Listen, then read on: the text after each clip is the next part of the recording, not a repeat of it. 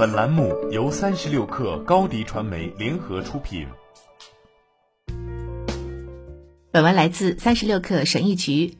你可能喜欢弹钢琴和吉他，过一段时间又开始对西班牙语感兴趣，又过了几个月，你开始学习烹饪和冲浪，同时还想成为一名优秀的国际象棋选手。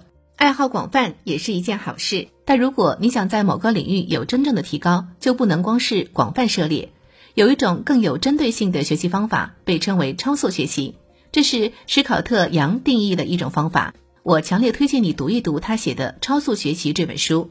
超速学习是一种积极主动、自主学习的策略，目标是学习一些具体的东西，并取得快速进步。专注于结果驱动的方法，可以让你快速提升自己。这种学习方式强度较大，需要你付出更大的努力。自我导向意味着你能控制一切。超速学习的一些基本要素包括排除干扰，先学习最难的部分，关注自己的弱点，投入大量的练习时间和创造性的使用资源。如果你完成了一个或几个超速学习项目，你会发现学习任何技能都有很大的相似之处。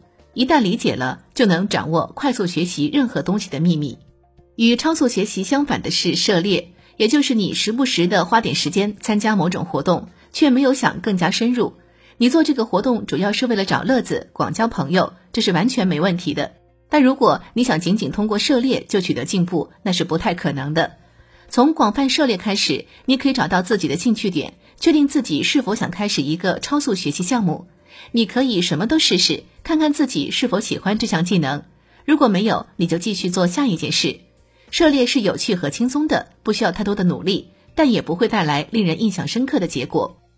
在决定是否开始一项超速学习项目之前，应该问自己一个问题：这是否是我真正想要做成的，并投入大量的时间和精力的事情，还是我只是为了好玩才这么做的？我根本不在乎自己能不能有所提升。如果你是为了放松和社交，那么涉猎可能是一个更好的选择。在《超速学习》一书中，史考特·杨列出了提高学习效率的九条基本原则：一、原学习。原学习是学习如何学习。在开始学习前，先画出地图。通过了解哪种学习方法最有效，你可以更快地达到目的地，而不会中途迷路。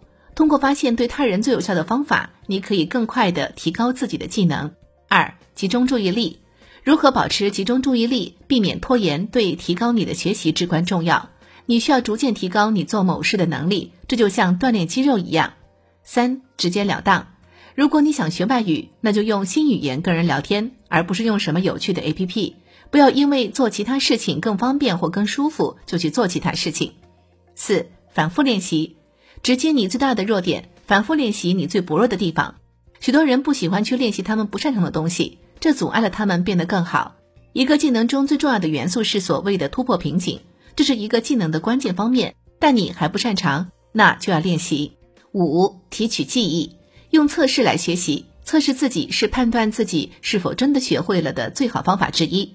我们经常有一种错觉，以为自己都学会了，但当我们被测试的时候，却什么都不会。学完后，先写出你刚才学了什么，输出有助于进一步输入。测试也会显示出你缺乏哪些技能，以及你需要提高哪些技能。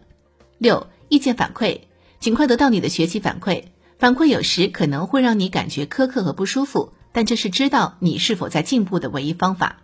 七、保留记忆，与其不断的试图填满一个漏水的桶，有时可能更好的办法是填补漏洞，这样你就可以记住你已经学过的东西。八、培养直觉，直觉是对事物如何运作的深入理解。测试的一个方法是看你是否能简单的向别人解释一些事情。如果你还不能做到这一点，你的理解可能并不像你认为的那样深刻。九、勇于实验。探索你的舒适区之外的东西，对一项技能的真正掌握，不仅来自于追随别人走过的路，也来自于探索他们从未想象过的可能性。好了，本期节目就是这样，下期节目我们不见不散。欢迎添加克小七微信，qi 三六 kr，加入三十六氪粉丝群。高迪传媒祝大家新年快乐。广告宣传片拍摄制作，请关注微信公众号高迪传媒。